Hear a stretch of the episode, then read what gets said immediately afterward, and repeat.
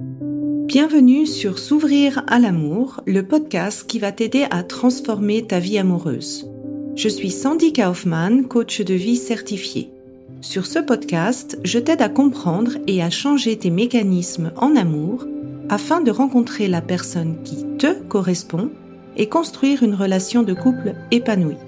Tu y trouveras des réflexions, des exercices concrets tirés de mon activité de coach et de l'approche psycho-corporelle que je pratique, ainsi que des conversations inspirantes avec des experts ou des personnes comme toi et moi qui t'expliqueront leur chemin personnel pour s'ouvrir à l'amour.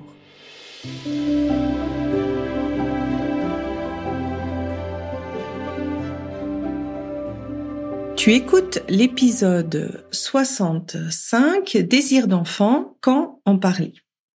C'est une remarque que je reçois souvent sur les réseaux sociaux, sur mon Instagram ou également dans le cadre de mon programme de groupe S'ouvrir à l'amour.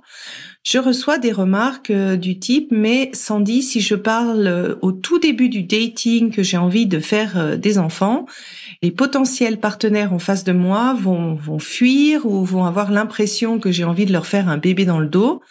Quelle est la bonne approche? Alors si tu te poses également ce genre de questions, si tu as peur en fait de fuir les partenaires parce que tu as envie de faire un enfant, alors c'est vraiment l'épisode qui est pour toi. Pour moi en fait, le désir d'enfant, c'est quelque chose qui est important de clarifier à différentes étapes de votre relation et donc pas forcément à faire une seule fois. Pourquoi? Tout simplement pour vérifier si chacun des partenaires est toujours sur la même longueur d'onde. Et bien sûr, la première étape, qui est pour moi quelque chose de primordial, c'est de clarifier si l'autre a euh, envie d'avoir des enfants comme projet de vie dès le début de la relation. Pourquoi? Parce que tout simplement, pas tout le monde a envie euh, d'avoir des enfants. En clarifiant euh, si cela fait partie des projets de vie de l'autre ou pas, ça t'évitera de tomber des nues une fois que tu es en couple, une fois que tu es attaché à la personne. Et ce que moi je recommande, c'est vraiment de le faire au tout début du dating. Il y a souvent la question euh, qui est posée, bah, qu'est-ce que tu recherches comme relation? Et au moment où on te pose cette question, c'est un très bon moyen de toi préciser dans quelle phase de vie tu es. Par exemple, en disant, bah, moi, je suis dans une phase de vie où je me vois me mettre en couple, je me vois fonder une famille si je rencontre le bon partenaire. Et toi? Et en faisant ça, en fait, tu vas déjà voir si, a fortiori, l'autre partenaire a envie d'avoir des enfants ou pas. Si toi, tu n'es pas sûr de vouloir des enfants, c'est pas une question que tu as besoin de clarifier. Mais, sois consciente, en fait, que cette indécision comporte, en fait, un danger, dans le sens où si toi, tu n'es pas clair, tu vas peut-être avoir des partenaires qui en face ne seront pas clairs euh, dans, sur ce même sujet. Et donc, si après quelques années de relation, toi, le, le désir d'enfant vient, tu as 50% de chances que ça marche, mais aussi 50% de chances que ça marche pas. Donc, si tu veux un petit peu affiner euh, de ton côté, en fait, si tu veux avoir un enfant ou pas, je t'invite à écouter l'épisode 64 que j'ai fait avec Annelise Pernotte, parce que pour moi, c'est vraiment une question à clarifier par soi-même parce qu'il y a un impact assez important dans le dating. En tout cas, moi, c'est ce que je recommande toujours dans le cadre du programme S'ouvrir à l'amour. Et pour illustrer ça, bah, j'avais envie de donner l'exemple d'un client, un homme, qui avait jamais pensé à demander à sa future femme si elle voulait des enfants après le mariage. Et après le mariage, ben, il lui a tout simplement demandé quand est-ce qu'ils allaient s'y mettre. Et en fait, elle, à ce moment-là, elle lui a répondu qu'elle ne se voyait pas du tout mère. Elle en avait jamais parlé avant et comme il n'avait jamais abordé le sujet, elle pensait que c'était pas un problème. Et lui, par contre, ben, il était sous le choc parce que pour lui, en gros, euh, toutes les femmes veulent avoir des enfants. Il n'avait pas pensé à clarifier ce point. Et il s'est donc retrouvé face à un choix euh, difficile, c'est soit de quitter la femme qu'il aime, soit de renoncer à son désir d'avoir un enfant. Et j'ai pris cet exemple parce que il faut pas tomber sur, bah, évidemment, il aime bien jouer avec les enfants, ça veut dire qu'il a envie d'avoir un enfant. Elle aime bien s'occuper de sa nièce, ça veut dire qu'elle a envie d'avoir un enfant. Donc ne pas se baser en fait sur des suppositions et vraiment clarifier ce point le plus tôt possible.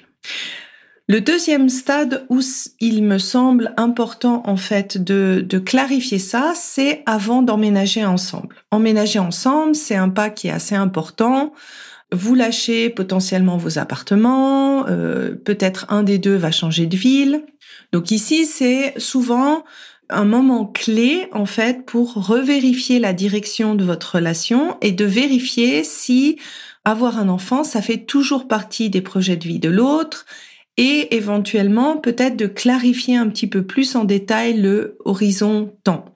Si toi, à ce moment-là, au moment d'emménager ensemble, ce n'est pas une priorité ou tu n'es pas pressé d'avoir des enfants, tu n'as pas besoin de faire cette clarification à ce moment-là.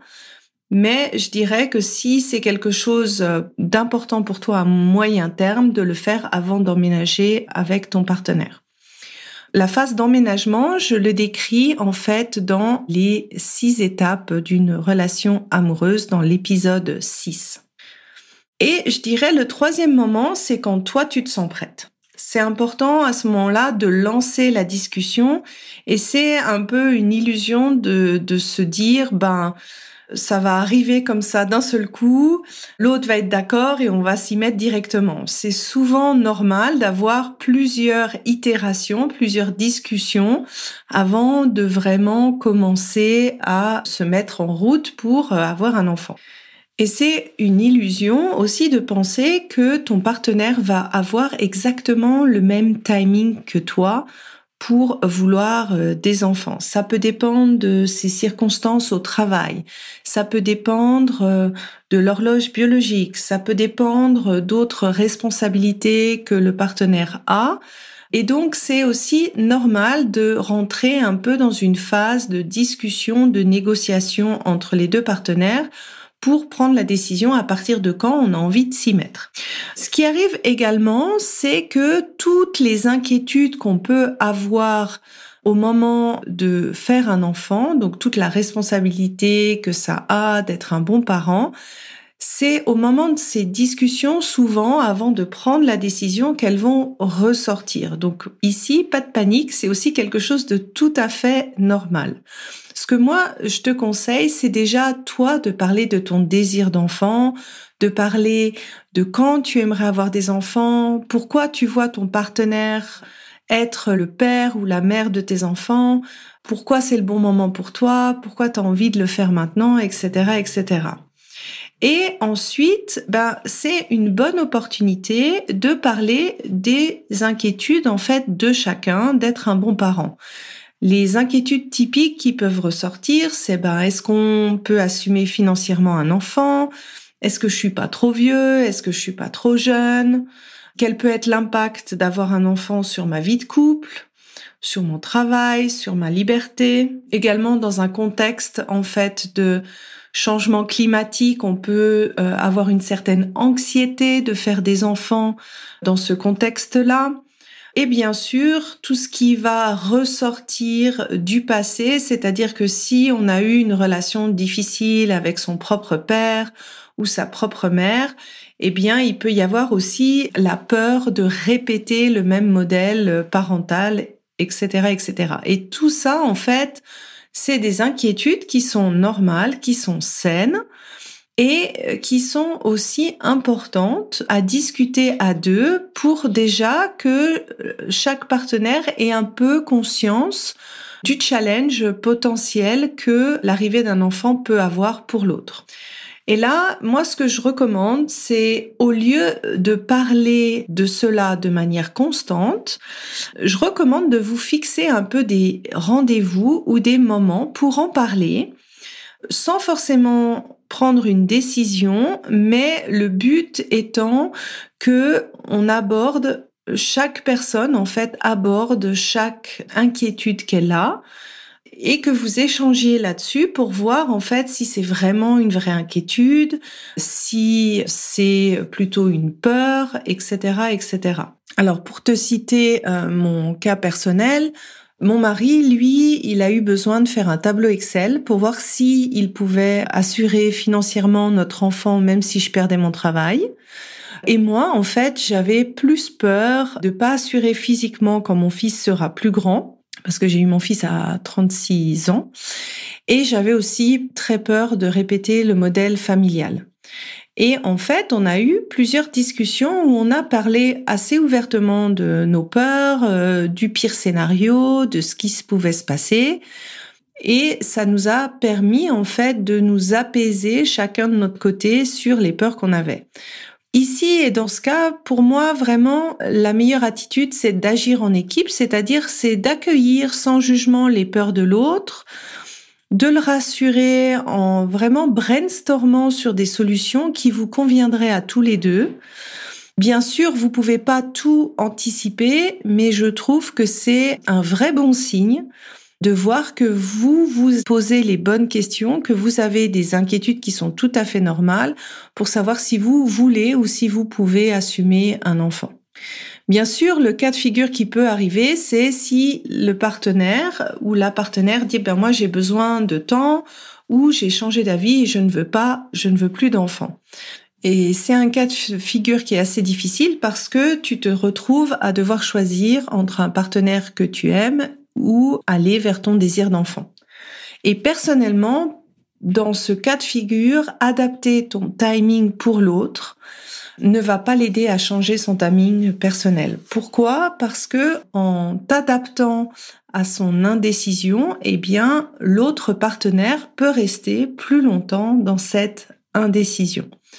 Bien sûr, mettre un ultimatum à ton partenaire, c'est pas non plus une bonne solution pour une décision aussi importante parce que ben, la conséquence potentielle, c'est que ben, la personne ensuite n'assume pas l'enfant ou le fasse payer à l'enfant euh, qui est né. Alors, c'est quoi le bon équilibre? Pour moi, en fait, ça part déjà de toi, où tu te poses sincèrement quel est ton dernier délai d'attente personnel au vu de la situation, au vu des sentiments que tu as pour cette personne et de te mettre en fait ce dernier délai, de le respecter et que d'ici ce délai, en fait, de te donner l'opportunité de discuter avec l'autre de son manque de désir d'enfant pour voir si c'est plus lié aux inquiétudes qu'il peut avoir, si c'est plus lié à des blocages qu'il a d'être parent, ou si c'est finalement, en fait, si la décision a été déjà prise, c'est-à-dire qu'il ne veut pas d'enfant, mais qu'il n'ose peut-être pas le dire aussi clairement. Et là, autant c'est important de respecter la non-décision ou l'indécision de l'autre, autant c'est important de te respecter et de respecter ton délai personnel. Pourquoi? Parce que si tu restes dans une relation en attendant en fait un changement, qu'est-ce que ça risque de générer? En fait, c'est tout simplement une frustration que tu vas accumuler qui va faire qu'envenimer, voire casser la relation actuelle. Et j'espère qu'en écoutant euh, ça, bah, tu peux comprendre la difficulté que ça a de prendre euh, cette décision-là et pourquoi je recommande de parler du désir d'enfant beaucoup plus tôt et à plusieurs étapes de la vie de couple, justement pour éviter cette prise de décision finale. Alors j'espère que cet épisode sur le désir d'enfant, quand en parler, t'aura plu. Je me réjouis d'échanger avec toi sur Instagram et je te dis à la semaine prochaine. Si tu apprécies ce podcast, la meilleure façon de m'encourager est de me laisser une revue sur Apple, Spotify ou de transmettre cet épisode à une personne de ton entourage. Et si tu es prête à t'ouvrir à l'amour et à transformer ta vie amoureuse, je t'invite à rejoindre mon programme de coaching S'ouvrir à l'amour ou de consulter mes programmes d'auto-coaching en ligne. Tous les détails se trouvent sur mon site sandykaufman.ch. Et n'oublie pas, il n'y a que tes peurs qui te séparent de l'amour.